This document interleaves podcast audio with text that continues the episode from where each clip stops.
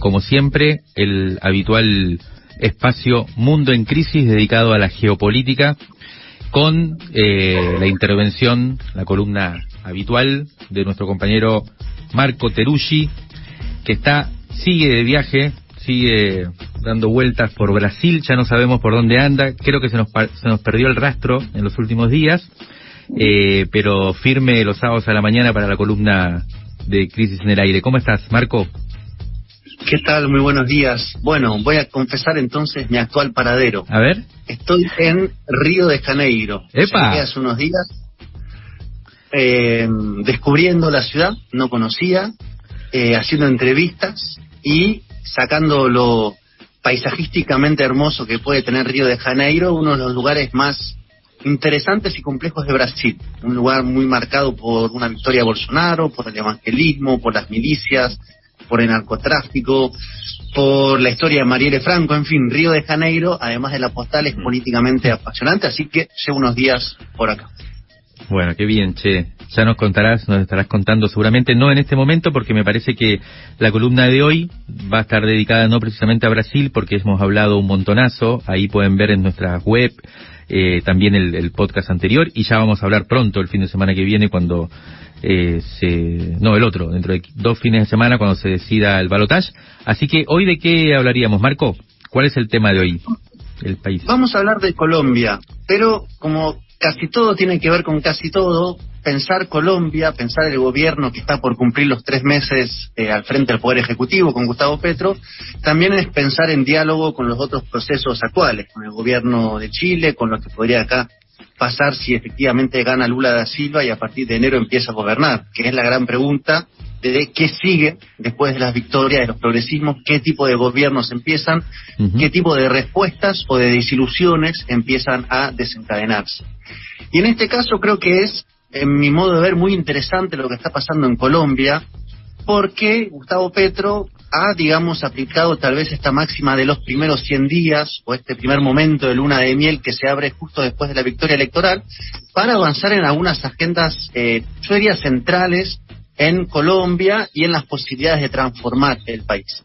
Vamos a agarrar la primera, la principal, la que se está debatiendo para ahí empezar a ver lo que está pasando. Gustavo Petro anunció el inicio de la reforma agraria, wow. lo cual en Colombia es tocar el corazón de lo que ha generado el conflicto permanente, ininterrumpido y casi siempre en modalidad armada. Esto lo ha hecho de una vía que ha generado apoyos y críticas. ¿Por qué? Porque anunció un acuerdo con la Federación Ganaderos de Colombia para comprarles 3 millones de hectáreas. 3 millones de hectáreas, y vamos a empezar a relacionar los temas, es el número que aparecía en los acuerdos de paz que se firmaron en 2016 con la FARC, donde uno de los temas era no solamente cesar el conflicto armado, sino resolver las causas que originaban el conflicto armado. Esa causa, una principal, es la tenencia de tierras. Entonces, anunció que va a comprar las 3 millones de hectáreas, que van a ser hectáreas que tienen que ser muy productivas, que van a ir al campesinado, a las comunidades indígenas y afrocolombianas, con una velocidad de un promedio de 500.000 hectáreas por año. Entonces, lo que no hizo fue avanzar en un camino expropiatorio, por ejemplo, que él ya lo había descartado, no se metió en el camino judicial, sino que avanzó por el acuerdo. Ahora bien, el gran tema es con quién acordó Gustavo Petro. Ajá.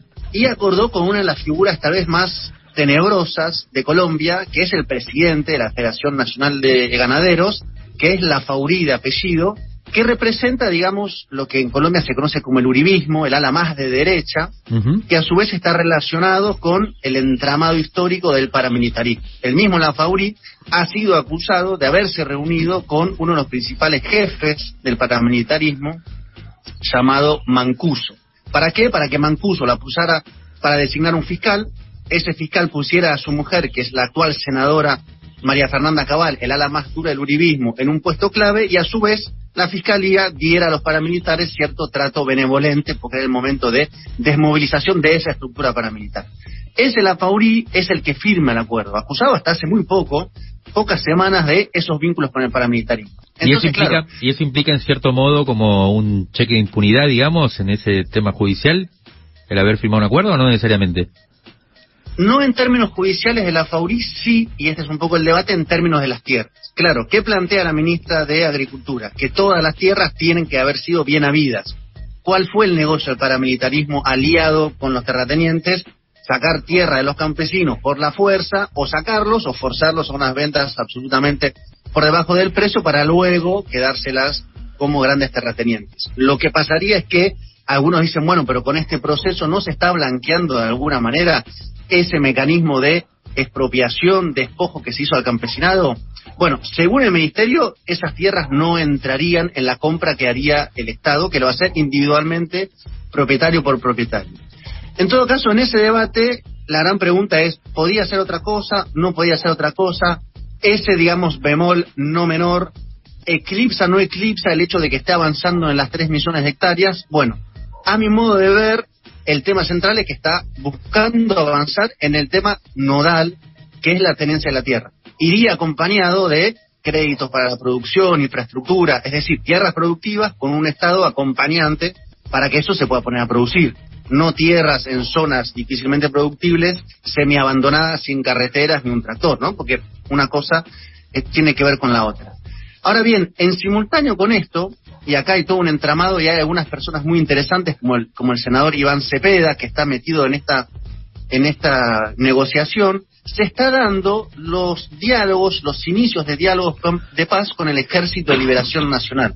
Claro, el Ejército de Liberación Nacional, ellos dicen nosotros no queremos representación política representativa, no queremos hacer como las FARC que post acuerdo hicieron su partido, les dieron sus puestos en el Senado, que ahora van a terminar por vencer, y pasaron a ser partido, más allá de la evolución del partido. El ELN dice nosotros eso no nos interesa. Queremos resolver las causas del conflicto. Ahora, ¿cuáles son las causas del conflicto? Bueno, una de las causas evidentemente tiene que ver con la tierra. Esos diálogos empezaron, o por lo menos el prediálogo en Caracas, donde está Noruega, está Cuba, está Venezuela como países garantes, o sea, garante de lo que diga el ELN, garante de lo que diga el gobierno, y algunas voces son bastante auspiciosas en cuanto a cómo podría ir evolucionando, que sería un acuerdo con uno de los tantos grupos armados que hay en Colombia, en este caso el único, según dice el gobierno, político. Nosotros son grupos narco, paramilitares, etcétera, etcétera. Bueno, cierro ahí la primera eh, sinopsis.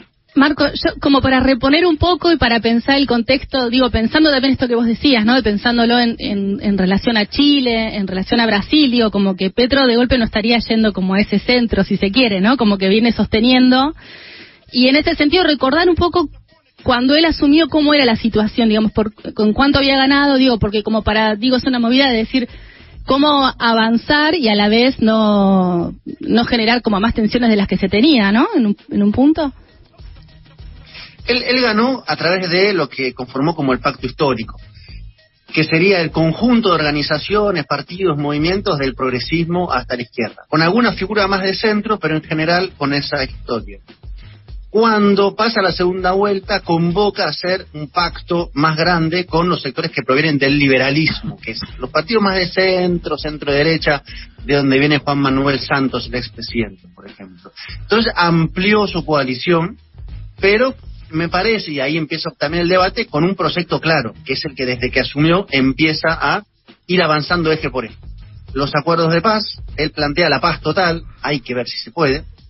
Eh, en los diálogos entonces con el ELN, la reforma agraria, una reforma tributaria, y no está generando, no quiero con esto eh, minimizar todo tipo de debates que están habiendo, críticos, ¿por qué? Planteo un debate crítico que algunos sostienen. Bueno, ¿No será que en este acuerdo con los ganaderos hay también una suerte de acuerdo de pacificación social? Es decir, si esto se llega a las 3 millones de hectáreas que se van a comprar, ¿no significa también que el gobierno va a intentar enfriar los procesos de rescates de tierra más espontáneos, toda la lucha por debajo del movimiento campesino?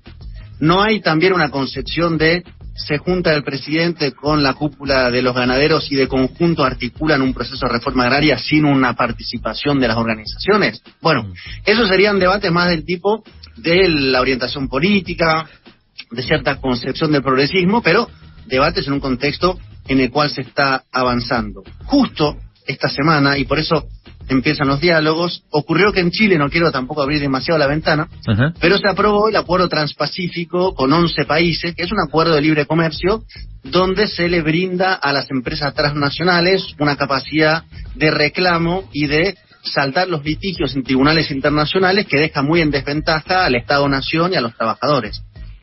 Gabriel Boric, lo que le acusan los críticos es que podía él retirar ese proyecto del Senado y que no se tratara. Y no lo hizo, él que se había puesto históricamente.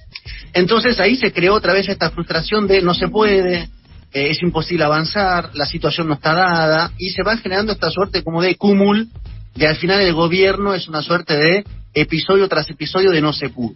En este caso no y no creo que las condiciones adversas en Colombia sean menos adversas que en otros países. Entonces, es interesante para pensar el lugar del liderazgo, del proyecto político, de los tiempos, de cuándo se avanza y cuándo se negocia. ¿Te acordás, Mario, que cuando estábamos en Brasil entrevistamos a Breno Altman y él decía, yo tengo la impresión que Colombia está avanzando muy rápido para después negociar? Bueno, de eso se está tratando el asunto, me parece.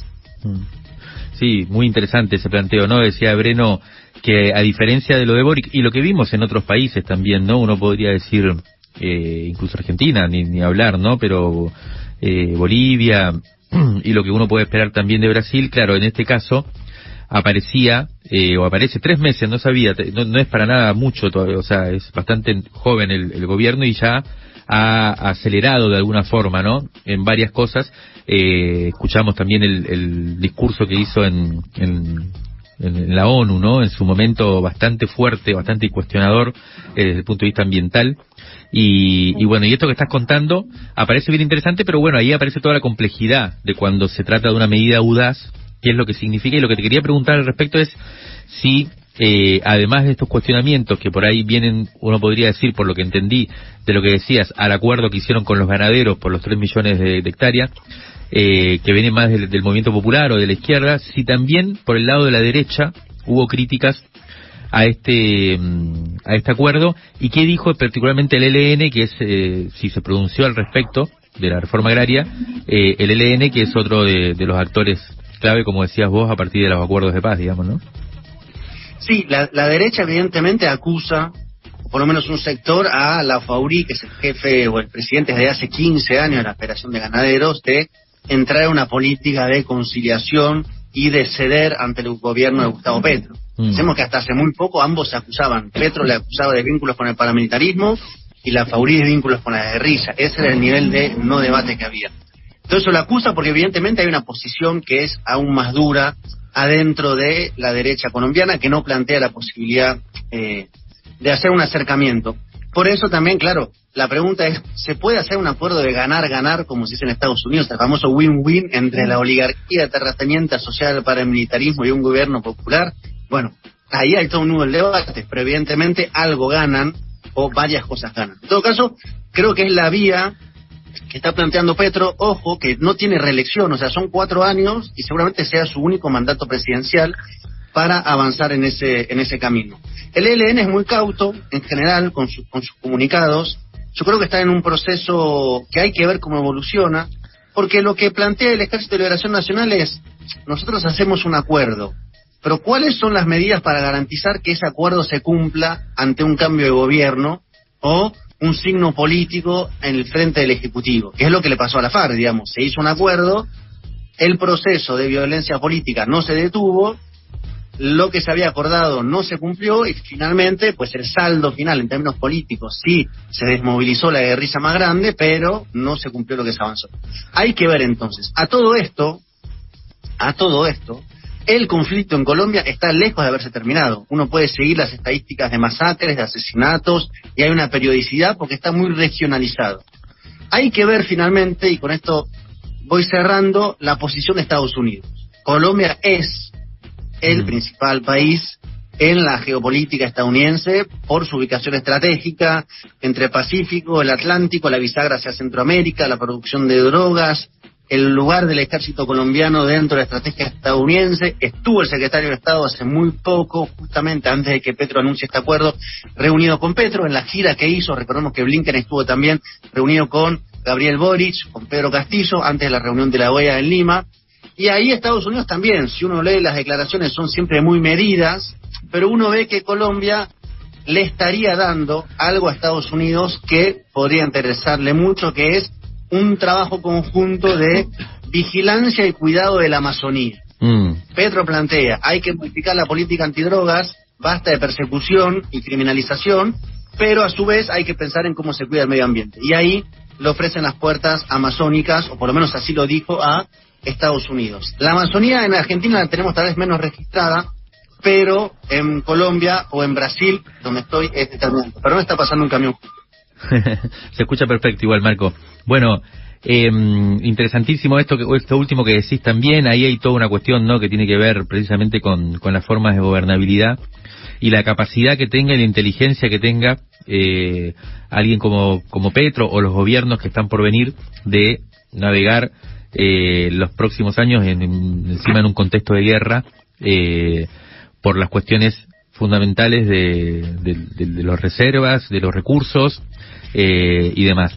Así que ya se nos acabó el tiempo. Eh, nos vamos a seguir comunicando eh, a través de las redes durante estos días porque estamos muy ansiosos por ver cómo va la cosa allá en Brasil. Eh, no sé cómo, si querés decir algo, un segundo de cómo lo estás viendo, pero acá hay mucho expectativa por ver qué pasa y en 15 días estaremos por ahí cubriendo con novedades importantes la, la segunda vuelta. Sí, no he escuchado a nadie, sí he leído, pero no he escuchado a nadie que plantee que Bolsonaro puede ganar. Mm. Las encuestas siguen mostrando a Lula encabezando, las fotografías muestran a Lula con actos de campaña bastante más grandes, significativamente más grandes que los de Bolsonaro, que además se fue para el nordeste, que es la zona fuerte de Lula. Ahora bien, a veces me parece que no habría que comparar, digamos, las lógicas de uno y otro sector. Es decir, si la izquierda, Lula, mm. su forma de demostración es a través de las actividades de masas, el bolsonarismo, su fuerte pasa por otros caminos, ¿no? Por ejemplo, las redes sociales donde tiene mucho más seguidores. Entonces, que haya poca gente en una actividad está bien para tuitear, contrastar, etcétera, pero no sé hasta qué punto da cuenta de efectivamente cómo viene Bolsonaro. Y cierro con esto. Mm. Estaba leyendo una investigación que dice lo siguiente. En Río de Janeiro, donde aproximadamente el 60% del territorio está controlado por las milicias, el voto de Bolsonaro coincide en 90% con el voto donde dominan las milicias. Es decir, la estructura para estatal, la Armada, trabajó de forma muy clara, por lo menos, eh, para Bolsonaro. Así que hay que ver la foto, pero después todo lo que se mueve subterráneamente. Excelente. Marco, muy bueno. Eh, nos vemos pronto, la seguimos. Te mando un abrazo, te mandamos un abrazo enorme y bueno, hasta el próximo sábado. Abrazo grande.